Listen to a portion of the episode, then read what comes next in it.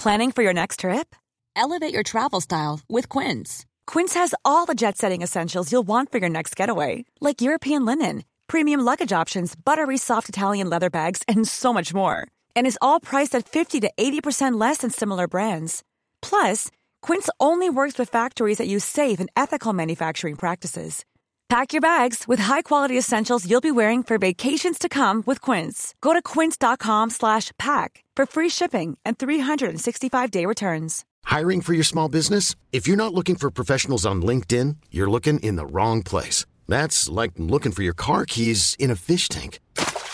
LinkedIn helps you hire professionals you can't find anywhere else, even those who aren't actively searching for a new job but might be open to the perfect role. In a given month, over 70% of LinkedIn users don't even visit other leading job sites. So start looking in the right place. With LinkedIn, you can hire professionals like a professional. Post your free job on linkedin.com slash achieve today.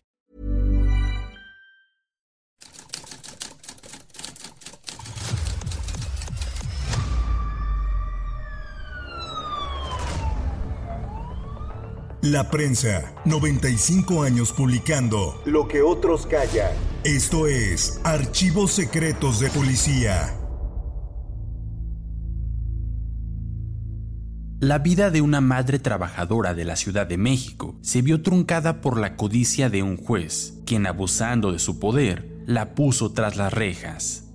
Esta es la historia del calvario de Joaquina Arbizu. Joaquina Arbizu Quirós, de 37 años de edad, fue internada en la penitenciaría del Distrito Federal en compañía de sus tres hijos, a donde fue enviada en mayo de 1950 por su esposo, el juez calificador de uno de los turnos de la delegación Azcapotzalco, José Pérez Casas, padre del niño, González Pérez Arbizu, entonces de cuatro meses de edad. La infortunada mujer había sido calumniada y acusada del delito de robo en la agencia investigadora mencionada, y de ahí pasó con sus hijos al Palacio Negro de Lecumberri, mientras el funcionario disfrutaba de una tienda, propiedad de Joaquina, que el juez le había usurpado. Esa dolorosa historia que se informó en la prensa ponía al descubierto la corrupción que esconden algunas personas que tienen el deber de comportarse con rectitud. El 15 de mayo, nuestro reportero redactó lo siguiente. Ayer entrevistamos a Joaquín Arbizu Quirós. Nos partió el alma verla tras las rejas, cargando a su hijito y teniendo a su lado sus otros vástagos. Se trata de un caso de injusticia que empieza, paradójicamente, por el respetable señor juez calificador de la delegación de Azcapotzalco. Joaquina vivía feliz en la calzada de Culhuacán con sus hijos Guadalupe y Yolanda Chavero, de 11 y 4 años de edad respectivamente. Atendía una tiendita que era producto de sus esfuerzos y de una corta herencia de su marido ya fallecido. A ese lugar llegó un día el juez José Pérez Casas, quien comenzó a cortejarla, logrando que ella le correspondiera. Después, él la llevó a su casa de Industria 74 en Azcapotzalco, donde ella volvió a instalar la tienda Las Tres Huastecas, siempre a nombre de ella. El funcionario estaba molesto por ello y por todos los medios quería que esa propiedad pasara a su poder, al igual que unos terrenos que ella tenía en su pueblo. Pero la señora dijo que no y a fines de febrero dio a luz a Gonzalo Pérez Arbizu, quien fue desconocido por su padre, el juez, quien se había apoderado de la tienda mientras su mujer estaba en la maternidad. La señora se indignó, pues no solo era dueña del negocio, sino de varios cerdos, gallinas y de 500 pesos en efectivo que guardaba en una alcancía de madera. El juez no regresó nada y lanzó a la calle a la mujer con sus pequeñitos.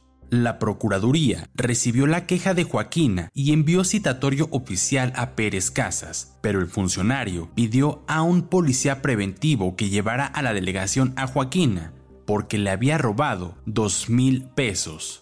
Con el acta en contra, Joaquina fue enviada a Lecumberri. En una diligencia, la señora no supo defenderse y Pérez Casas expresó que había sido su sirvienta y que él había pagado la tienda. El viernes 19 de mayo de 1950, Joaquina tuvo un careo con testigos comprados por el juez Pérez Casas. Se trató de Marcelino Roa Romero y Lorenza Álvarez Mendoza. El diarista Rafael Pérez Martín del Campo informó que una mujer valiente y sincera se enfrentó a los individuos que apoyaban al juez calificador. Marcelino era vigilante de la decimocuarta delegación en Azcapotzalco. Lorenzo era alcalde del mismo sitio, ambos a las órdenes directas de don José Pérez. Los testigos comenzaron a temblar por sus mentiras. Marcelino dijo que la señora había confesado el robo y que pidió perdón al juez. Ella se enfureció por el embuste y protestó airadamente. Lo único que había hecho era reprochar al funcionario por haberla mandado a prisión injustamente, pero que él había contestado que nada le importaba su suerte y la de los niños, incluido Gonzalo. La señora Joaquina criticó a los testigos comprados, más que nada porque atacaban a una mujer indefensa. En el expediente había un papel de estraza en el que aparecía un mensaje relacionado con el envío de mil siete pesos a Reinalda, hermana de Joaquina. Pero todo mundo se dio cuenta que la cifra había sido burdamente alterada, pues la cantidad real había sido de 7 pesos. Inesperadamente, la señora Josefina Salazar Montes, portera de un edificio, dijo haber procreado cuatro hijos con el inhumano funcionario, a quien la acusó de robo y la internó en Lecumberri, igual que le sucedió a Joaquina. En un cuarto de pequeñas dimensiones, en la azotea de un edificio en la calle Emparán, a las inmediaciones del Monumento a la Revolución, se encontraba Josefina, mujer abandonada con cuatro hijos de Pérez Casas, siendo lo más grave que el juez fue el causante de la muerte de la señora María Luz Montes, viuda de Salazar, y de otro hijo del juez con Josefina, llamado Hugo. La señora Salazar estaba casada por la iglesia con el juez calificador, quien le dio una vida de infierno. Era desobligado y mujeriego Así que un día se alejó para siempre, sin acordarse de sus cuatro hijos, Jesús, Héctor, Javier y Eva, quien por ser la menor se fue a vivir con su padre posteriormente. La quejosa estaba en malas condiciones económicas, pero la ayudaban sus hijos, quienes comenzaron a trabajar desde pequeños. El martes 5 de septiembre de 1950, Rafael Pérez Martín del Campo informó.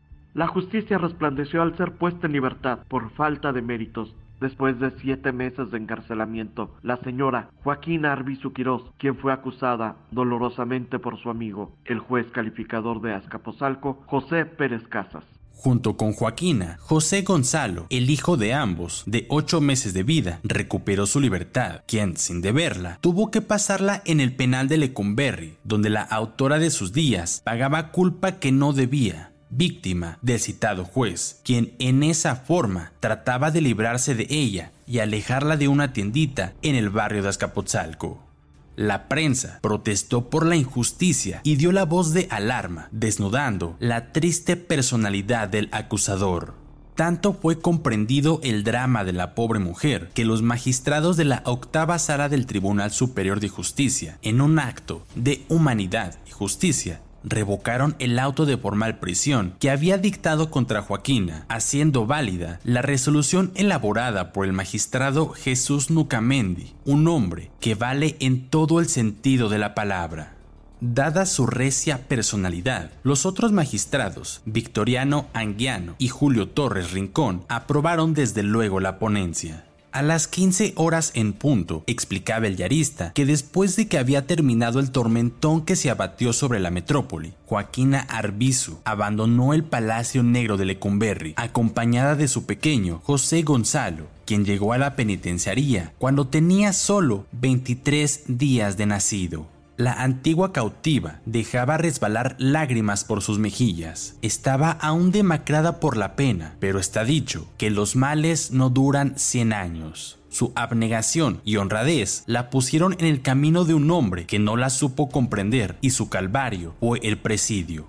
Joaquina suspiró cuando se dio cuenta que ya no la aprisionaba nada y se sintió fuerte por todo equipaje, llevaba dos bultos de ropa y una bolsa de papel en las que se acostumbraba a comprar el mandado. Joaquina tenía 34 años de edad, madre de cuatro hijos, originaria de Victoria, Guanajuato. Fue engañada por un truán burócrata, protegido por otras autoridades mediante no se sabe qué artimañas el juez Eduardo MacGregor constató que Joaquina no permanecería en la penitenciaría, pero la señora era tan pobre que no tenía dinero para la fianza. Entonces intervino el Tribunal Superior de Justicia y Joaquina fue liberada, según auto de libertad, dictado el 31 de agosto de 1950 la guanajuatense llegó a la prensa para agradecer su intervención ante la injusticia y luego fue a la Basílica de Guadalupe para orar durante varios minutos, como lo había prometido, durante su cautiverio.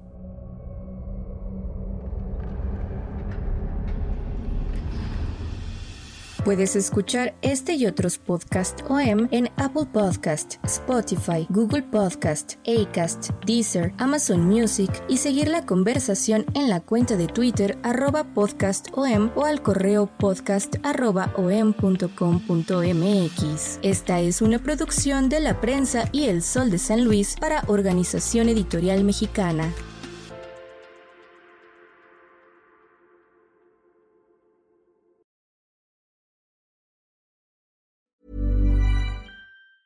Planning for your next trip? Elevate your travel style with Quince. Quince has all the jet setting essentials you'll want for your next getaway, like European linen, premium luggage options, buttery soft Italian leather bags, and so much more.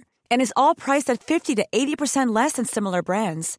Plus, Quince only works with factories that use safe and ethical manufacturing practices.